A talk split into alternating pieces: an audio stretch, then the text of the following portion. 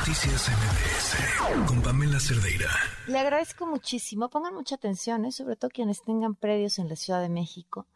En la línea nos acompaña Josefina MacGregor, directora de Suma Urbana. ¿Cómo estás, Josefina? Muy buenas tardes. ¿Qué tal? Buenas tardes. Buenas tardes a todos. ¿Qué es lo que está en juego en la Ciudad de México en cuanto al ordenamiento territorial? Bueno, Pamela, pues mira, gracias por esta oportunidad. Ahorita hay en consulta pública dos documentos que pasarán a ser ley a partir de enero, ahorita todavía no lo son, que se llaman Plan General de Desarrollo y Programa General de Ordenamiento Territorial. Enfoquémonos en el segundo. El Programa General de Ordenamiento Territorial que está proponiendo el Instituto de Planeación de la Ciudad de México y que subió a Gaceta Oficial para iniciar la consulta la jefa de gobierno, modifica el uso de suelo de toda la Ciudad de México. ¿Qué quiere decir? Nos cambia alturas, nos cambia densidades, nos cambia completamente la forma en la que vamos a decidir qué construir, cómo se puede construir, qué negocios puedo abrir y dónde. ¿Con qué intención? Eh, fíjate que con, la intención parecería de un negocio económico brutal de toda la ciudad crean nuevos conceptos de áreas. La ciudad va a moverse, digamos, por áreas. Hay una área que se llama centralidades. Estas centralidades que para que tengan una idea incluyen Centro Histórico Insurgentes a Universidad, Paseo de la Reforma, Polanco, Loma Santa Fe, Bosques, Lomas Altas, Cucuilco, Perisur, eh, Televisa, San Ángel, Viaducto Insurgentes, Central de Abasto, Tláhuac, Tec de Monterrey. Toda la ciudad. Toda la ciudad es lo que quería que vieran son miles de hectáreas. Para que tengan idea, la de Televisa San Ángel tiene 655 hectáreas.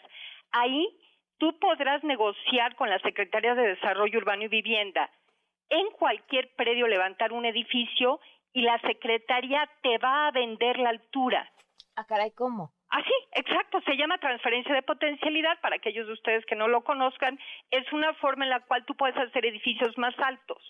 Entonces, anteriormente estaba restringida a ciertas zonas, hoy se abre, se abre a todo lo que llaman ellos centralidades, a todas las vialidades primarias, a todos los ejes viales, Paseo de la Reforma, Acueducto, Morelos, Tlalpan, etcétera, y entonces lo que vamos a tener es una ciudad totalmente discrecional, decidida a través de la Secretaría de Desarrollo Urbano y Vivienda, donde a cada constructor le cobrarán según los criterios de la Secretaría, una ciudad que, que olvida la gestión integral de riesgos, todo esto se va a un fondo de ordenamiento territorial y hay cosas tan, tan, digamos, extrañas, en lugar de que esté en el Código Civil, entre los instrumentos de desarrollo urbano, que para los que no sepan son aquellos que nos sirven para que la ciudad crezca, qué se va a hacer y dónde se va a hacer, hay uno que llaman derecho de preferencia y esto es le dan el derecho de preferencia a la autoridad para adquirir cualquier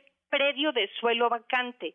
O sea, el particular está obligado a avisar a la autoridad que va a vender o transferir la propiedad del predio y se lo tiene que ofrecer a la autoridad antes que pueda hacer cualquier otro movimiento. A ver, espérame, ¿cualquier tipo de predio o algún predio en cierto Predio vacante, en ah, cualquier lugar de la ciudad los predios vacantes en cualquier lugar de la ciudad. O sea, un terreno baldío. Cualquier terreno baldío, que el terreno baldío puede estar baldío, tú puedes tirar lo que está construido y se vuelve baldío.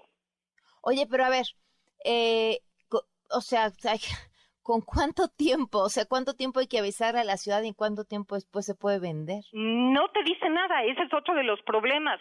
Están, están presentando este programa general de ordenamiento territorial y para todos los que estén pensando ya en su casa, porque ya sé que lo están pensando, ay, a mí no me importa porque yo tengo un programa parcial que defiende mi zona. No, señores, este programa general de ordenamiento territorial, territorial está por encima de cualquier norma de ordenamiento territorial por encima de los programas delegacionales que son los que tenemos hoy en día, por encima de los programas parciales, por encima de los programas parciales de pueblos y barrios originarios. Eh, otra de las cosas que es impresionante, te dice el qué van a hacer, pero nunca te dicen cómo, y eso se definirá después en una reglamentación secundaria. Del suelo de conservación, que es el suelo que tenemos nosotros, intocable para recarga del acuífero y que tiene una gran cantidad de, eh, de beneficios para los ecosistemas, más del 30% se va a suelo rural, un nuevo concepto, suelo rural. ¿Y qué crees? El suelo rural es urbanizable. O sea, ese suelo de conservación, al ser suelo rural, pues construye lo que quieras. Exactamente, están modificando y el, más del 30, me, me dicen que calculan por los mapas, porque no son claros, que el 38% del suelo de conservación de la Ciudad de México, donde tenemos, digamos, el poco equilibrio que todavía existe, de donde se recarga el agua de la ciudad, pasa a ser rural y por lo tanto edificable. Y hay una serie, son 800 hojas, así que es un resumen muy breve, pero lo que quiero pedirle a la gente es que voltee a verlo. Ahorita está en una consulta pública que además es ilegal, porque este documento fue elaborado fuera de la ley por el Instituto de Planeación Democrática y Prospectiva. ¿Cómo tendría que haberse elaborado? Tendría que haberse elaborado con participación ciudadana desde el inicio del mayo del año pasado, tendría que haberse eh, elaborado convocando a las COPACOS, que son las comisiones de participación comunitaria, que son los representantes de nuestras colonias, tendría que haberse elaborado con la participación de alcaldías y de todas las secretarías, y resulta que no, de pronto apareció de la nada este documento. Inclusive el Instituto de Planeación, que se crea a raíz de la Constitución del 2017 de la Ciudad de México, debería está dividido en tres áreas, que es la Junta de Gobierno, el Directorio Técnico y el Consejo Ciudadano, que es en que se encarga de ver, de acuerdo a la Constitución, que no se violen los derechos humanos de los documentos que emita. Hoy en día no existe un Consejo Ciudadano nombrado.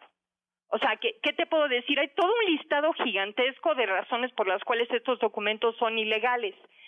Pero lo que quiero a la gente es decirles, además de que son ilegales y la consulta ilegal, eso está puestísimo a aprobarlos el Congreso de la Ciudad de México porque sacó un punto de acuerdo, imagínate, para ayudar al instituto a hacer su consulta pública ilegal.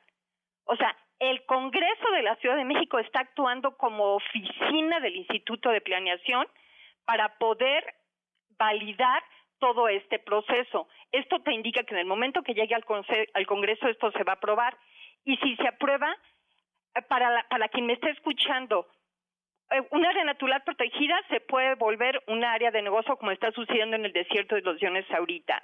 Cualquier casa de que está en su calle hoy en día podrá de pronto volverse una edificación de varios pisos. El vecino de junto abrir un restaurante en su casa cuando era una zona totalmente habitacional. Prácticamente las áreas siempre, y cuando le lleguen al precio. Pues sí, porque todo esto va a ser a través de una tasación que te dará la Secretaría de Desarrollo Urbano y Vivienda. Ahora, a ver, eh, preocupan varias cosas aquí. Este proceso de consulta, ¿quién participa, quién contesta, quién opina? Ok, eh, este, este, estos documentos los presenta el Instituto de Planeación Democrática y Prospectiva porque así dice la Constitución, se los manda a la jefatura de gobierno, la jefatura de gobierno el, 7, el 8 de julio avisa que el 8 de agosto iniciará la consulta y ahorita hay un proceso de consulta. Ustedes busquen eh, la página del IPDP, Instituto de Planeación Democrática y Prospectiva, en Twitter, en Facebook y verán, verán lo que están proponiendo. Creo que es de vital importancia que se comuniquen con sus copacos, comisiones de participación comunitaria. Yo los invito a seguirme en, en arroba Josefina en Twitter. Estoy subiendo mucha información.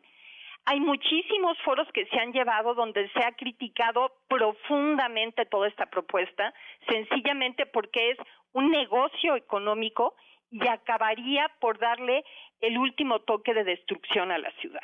Pero por eso, Josefina, ¿quiénes están consultando? O sea, ahí está el documento, es público, pero ¿quiénes están opinando al respecto?